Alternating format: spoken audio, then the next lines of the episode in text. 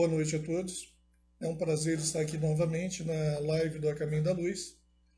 Hoje nós teremos o nosso irmão Luiz Sérgio né, fazendo a palestra de hoje.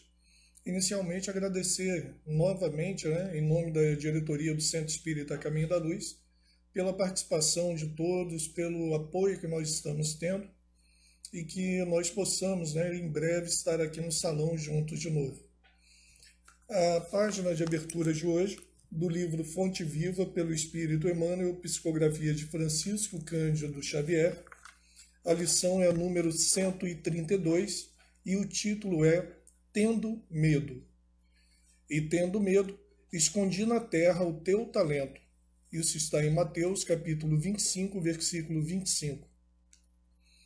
Na parábola dos talentos, o servo negligente atribui ao medo a causa do insucesso em que se infelicita, receber a mais reduzidas possibilidades de ganho, contar apenas com um talento e temer a lutar para valorizá-lo.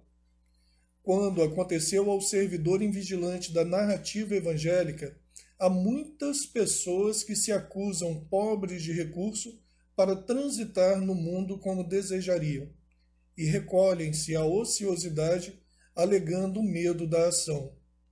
Medo de trabalhar, medo de servir, medo de fazer amigos, medo de desapontar, medo de sofrer, medo da incompreensão, medo da alegria, medo da dor. E alcançam o fim do corpo como sensitivas humanas, sem o mínimo esforço para enriquecer a existência. Na vida, agarram-se ao medo da morte. Na morte, confessam o medo da vida. E, a pretexto de serem menos favorecidos pelo destino, transformam-se gradativamente em campeões da inutilidade e da preguiça.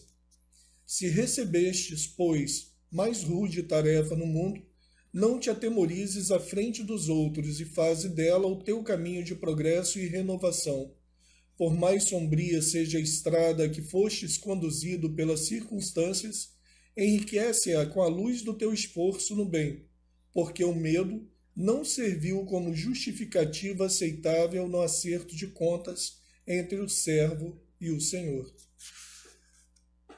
A página muito própria né, para o momento que nós vivemos que o medo não, não paralise as nossas ações no bem, que o medo não impeça o nosso progresso, né, a nossa persistência em sermos melhores. Que nós possamos vencer o medo e, com isso, vencer também na vida e vencer espiritualmente. Convidar vocês então para fazer a prece de abertura, elevando o pensamento até Deus e rogando: Senhor, Mestre querido, amado Jesus, querido irmão, te agradecemos a oportunidade de estar aqui mais uma vez para o aprendizado do teu Evangelho. Permita, Senhor, que tudo transcorra dentro da tua paz. Abençoa cada família que esteja nos assistindo. Abençoa, Senhor, essa casa de caminho. Abençoa, Senhor, a todos os trabalhadores, tarefeiros, frequentadores e os novos amigos que nos conheceram agora virtualmente. Abençoa todos, Senhor, onde estiverem, e que possamos estar na tua paz e sem medo, Senhor, de sermos felizes. Na noite de hoje, então, nós teremos Luiz Sérgio falando sobre o tema O Jugo de Jesus. Boa palestra a todos. Muito boa noite a todos. Que a paz de nosso Senhor Jesus Cristo esteja em nossos corações, em nossa consciência.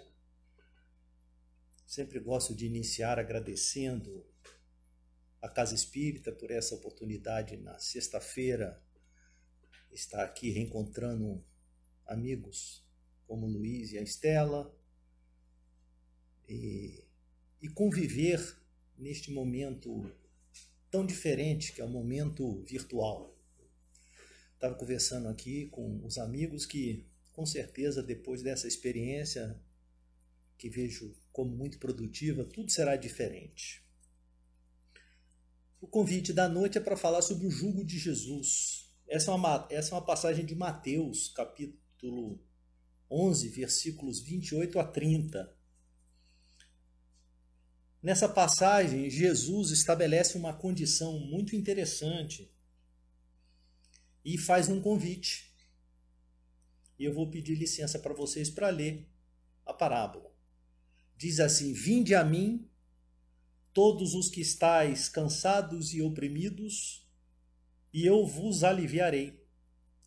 Tomai sobre vós o meu jugo e aprendei de mim, que sou manso e humilde de coração.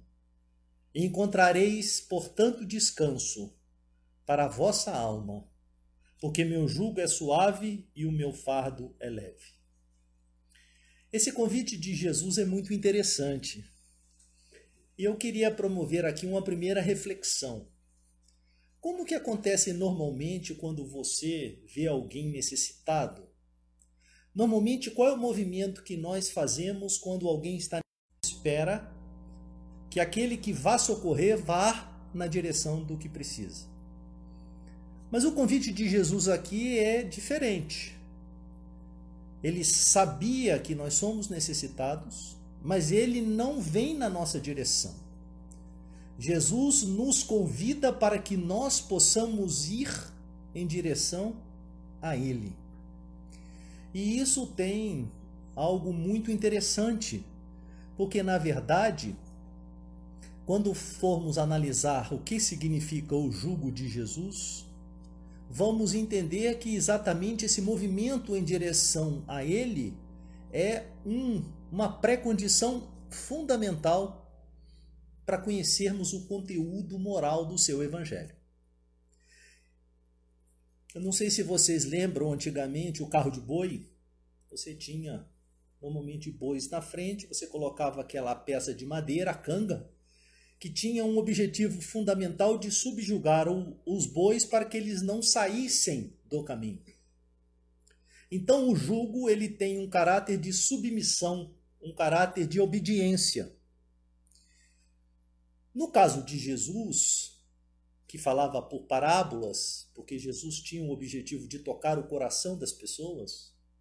Então, muitas das vezes, Jesus não podia ir direto, falar diretamente numa linguagem, porque as pessoas daquela época não o compreenderiam, como até hoje muitas das vezes nós não o compreendemos. O jugo de Jesus, resumidamente, fica claro que é o seu conteúdo moral. Então, o jugo de Jesus é o seu evangelho. Não podemos esquecer que nós tivemos a primeira revelação, que é o Antigo Testamento, que é um livro de história. Mas na segunda revelação, que é o Novo Testamento, você vê Jesus trazendo diretamente a mensagem, vivenciando a mensagem do amor com um objetivo explícito de demonstrar, de ser referência, de ver, para que nós possamos vê-lo fazendo os milagres, fazendo os seus atos de caridade de uma forma que nunca antes foi vista. Então, quando Jesus disse: Vinde a mim, Jesus está pedindo que você movimente a sua alma, que você saia da inércia, que você tenha coragem de sair da sua condição de conforto e caminhar em direção ao Cristo.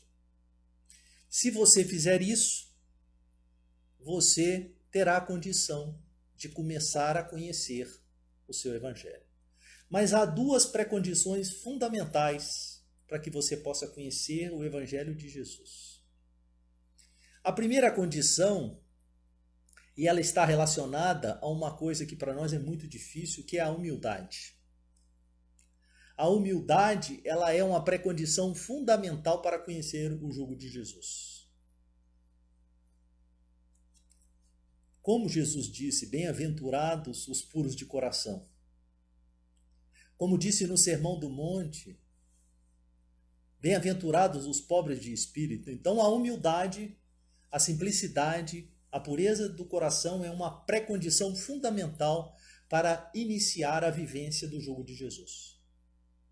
E o outro pré-requisito é muito simples para nós: é sermos caridosos e, na essência, a indulgência, a bondade e o perdão.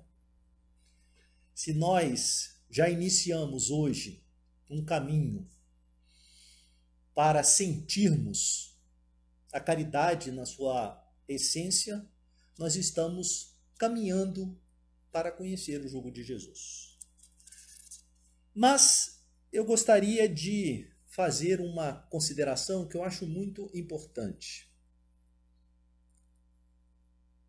No encontro de Jesus ao, com o doutor Dalei, o doutor Dalei faz uma pergunta para Jesus assim: Como faz para obter a vida eterna? E Jesus disse: É fácil. O que está escrito no Antigo Testamento? E o doutor Dalei diz: Amarás o Senhor teu Deus de toda a força, de todo o seu entendimento, de toda a sua alma e amarás o próximo como a ti mesmo.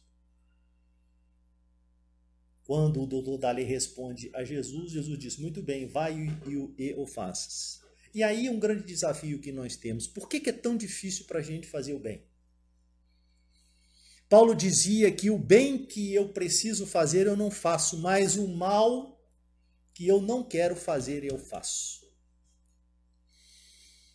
Porque na nossa condição ainda de encarnados, nós ainda temos muita dificuldade de entendermos os nossos sentimentos e as nossas emoções. E eu queria propor uma, uma pequena diferença conceitual. O amor proposto pelo Cristo é um amor vinculado ao sentimento e não à emoção.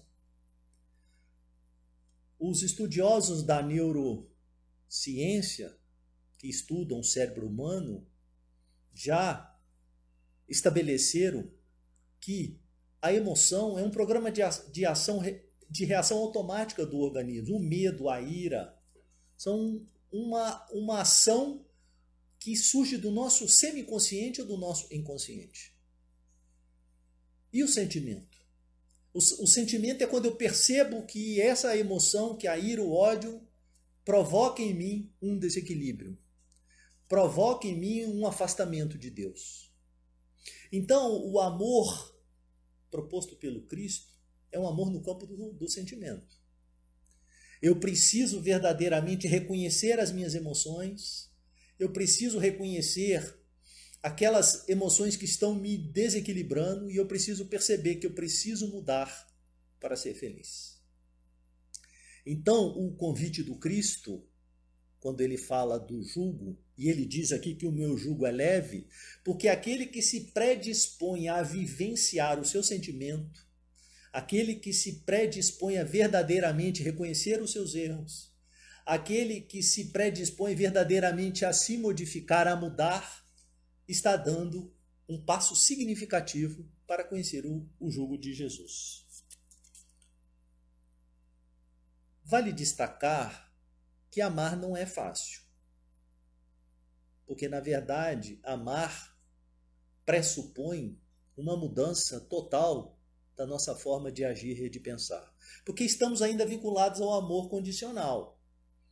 Se alguém me ama, eu amo essa pessoa. Se alguém é gentil comigo, eu sou gentil com essa pessoa. Mas a proposta de Jesus, e quando ele veio, ele exatamente quebrou a lei de Talião. Porque ele nos ensinou a trabalhar o sentimento para que nós não revidássemos. Que nós, por exemplo, perdoássemos 70 vezes 7. É uma mudança de postura muito significativa. Porque o perdão, ele pode ser uma bebida amarga no início, mas ele é doce ao longo do tempo. E o ódio pode ser uma bebida doce mas é um, ao longo do tempo torna-se amarga. Porque, na verdade, quando a proposta de Jesus era perdoar, ele sabia e queria nos ensinar que quando você não perdoa, o maior sofrimento é seu. Porque aquele que te ofendeu estará com certeza se redimindo perante as leis divinas e será necessário o acerto perante as leis divinas. Mas o não perdão, por exemplo, irá te corroer por dentro. Então eu queria voltar aqui, lembrando, se ficou claro que o jugo de Jesus é o conteúdo moral do seu evangelho, o Novo Testamento tem na essência o conteúdo moral de Jesus. Para aqueles que não querem ler o Evangelho, não se esqueçam que Deus colocou o Evangelho na sua consciência. As leis divinas estão. Não esqueça que você tem um potencial divino. Não esqueça que você foi criado imagem e semelhança de Deus. Se nesse momento você passa por uma dificuldade que seja, não se esqueça que Jesus está lhe fazendo o convite agora para você ir em direção a Ele. E Ele então estabelece que se você quiser aprender dele, se você quiser vivenciar o que ele vivenciou, você terá descanso para a sua alma. Porque o meu jugo é suave e meu fardo é leve. As religiões, ainda de uma maneira geral, estão muito circunscritas ao livro propriamente dito, ao Novo Testamento e ao Antigo Testamento. Mas não podemos esquecer que a proposta de Jesus é uma proposta muito mais do que só conhecer. Porque o conhecimento, como tomada de informação, não levou a humanidade a um progresso significativo com relação à sua condição moral. Porque o próprio Espírito Verdade diz: amai-vos e instruí-vos. Ele não disse instruí-vos e amai-vos. O convite primeiro é amor. Se nós temos a capacidade de sentir o amor de Jesus, de ter a vontade de começar a reconhecer essas emoções que eu disse há pouco, como raiva e ira, que estão nos desequilibrando, e temos um movimento no sentido de querer mudar isso, nós estamos dando um passo significativo para começar a entender o amor incondicional de Jesus. Muitas pessoas às vezes me encontram e falam assim: Luiz, mas é possível viver o amor incondicional de Jesus? Não. Mas não podemos esquecer que nós temos um potencial. Eu sempre gosto de dizer assim: muitas pessoas na doutrina falam em expiação. Ah, porque esse é um planeta de provas e expiação, e o é. Mas não podemos esquecer que expiar é, na verdade, extrair a pureza. Na verdade, o que nós precisamos no nosso trabalhamento, no nosso trabalho de evolução espiritual é desbastar, é tirar aquilo que, o que nos afeta, é tirar aquilo que nos afasta do Evangelho de Jesus. Como disse Rodin, Rodin foi o, o escultor que fez o pensador. Todo mundo conhece aquela imagem do homem sentado com o queixo e a mão assim e perguntaram para ele como é possível você fazer algo tão bonito, saindo-se de uma pedra, de um monolítico, e ele disse: Eu não fiz muito pouco, porque a obra de arte já estava lá dentro. Você é a obra de arte. Disse Jesus: Vós sois deuses. Jesus encontra com Hanã no templo de Jerusalém. E acontece algo muito interessante. Porque Hanã pergunta a Jesus o que, que Jesus estava fazendo ali. E Jesus disse: Estou em busca do reino de Deus. E Hanan então pergunta: aqui, olha o reino de Deus aqui, e aponta para, o, para a igreja da época. E Jesus disse: Hanan, o reino de Deus não está entre quatro paredes. O reino de Deus é obra divina no coração dos homens. Então, na verdade, o reino de Deus está no seu coração, está no meu coração.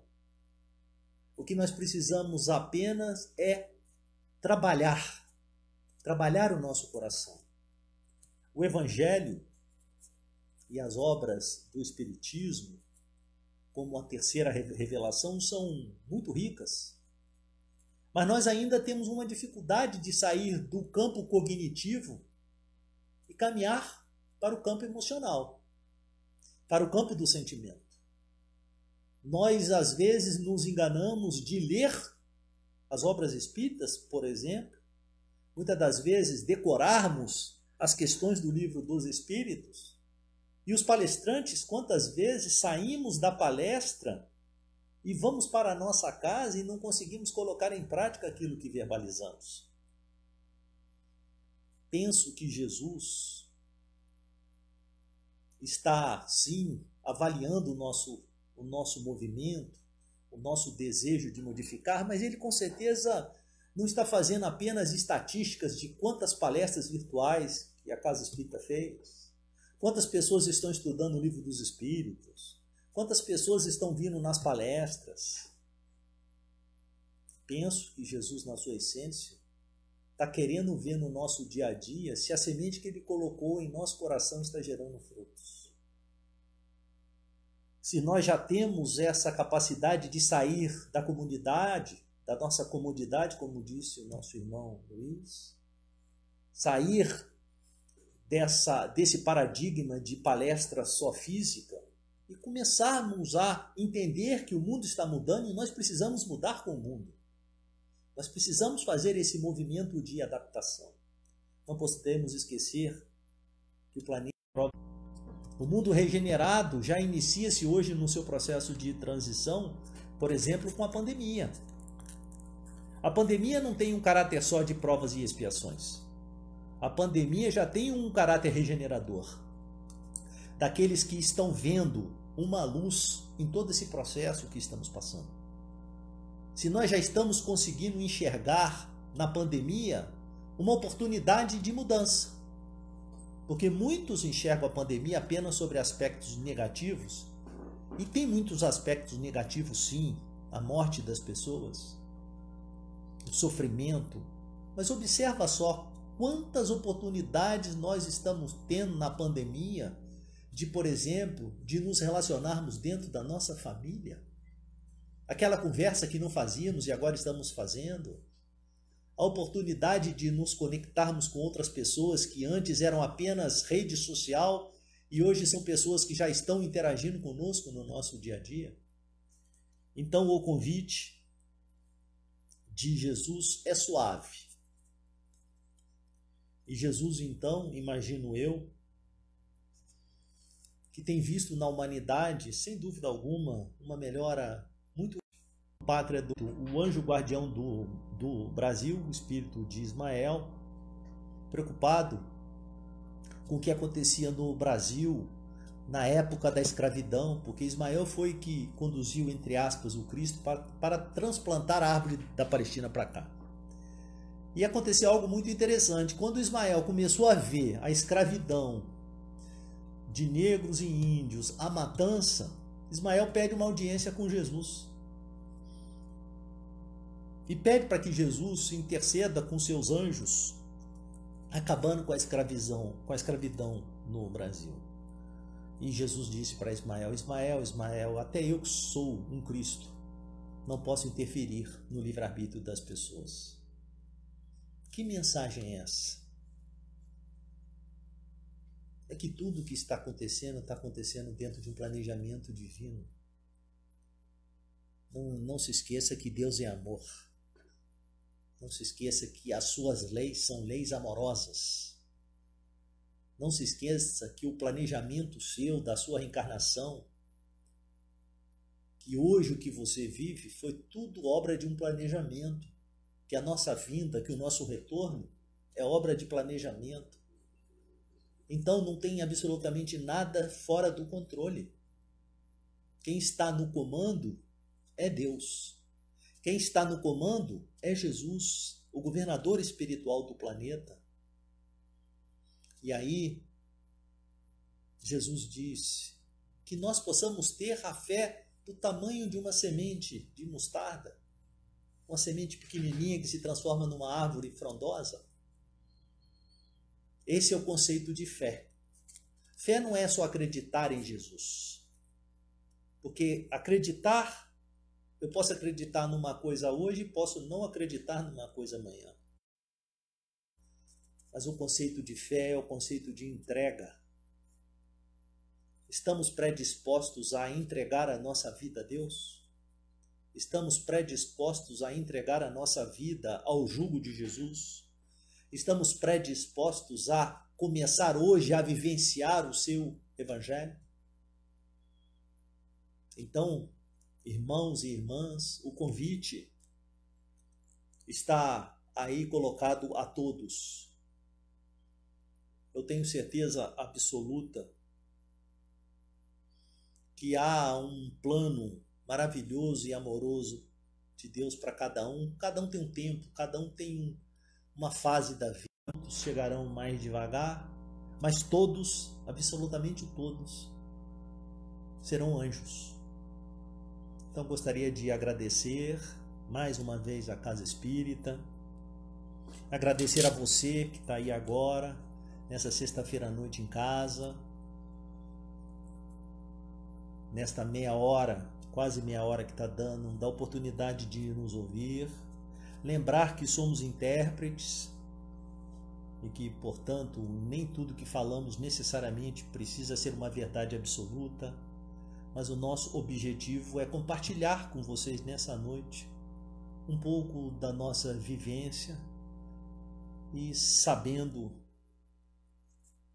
que Jesus, que os benfeitores espirituais estão sempre ao nosso lado. Obrigado. Vamos pedir então a, a permissão para realizar a oração. E eu gosto sempre de dizer que a prece tem três objetivos básicos. Em primeiro lugar, agradecer. Agradecer a Deus, nosso Pai, a Jesus, nosso Mestre. Agradecer aos benfeitores espirituais desta casa. Esta casa que tem como nome principal o caminho. Agradecer pela essa divina oportunidade de trabalho, a divina oportunidade de servir a Jesus.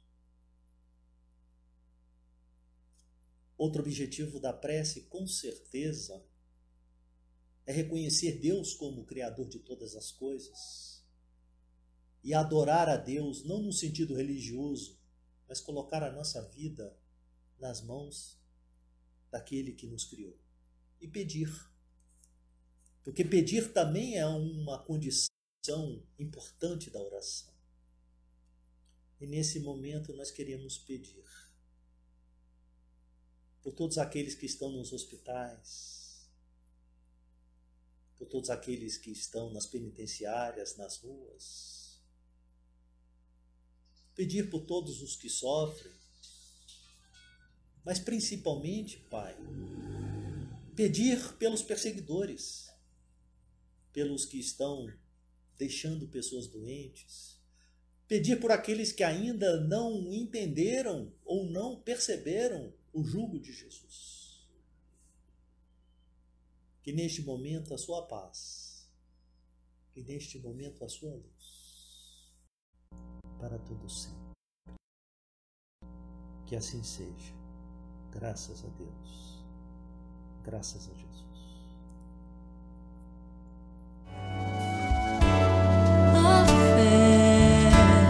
É bálsamo para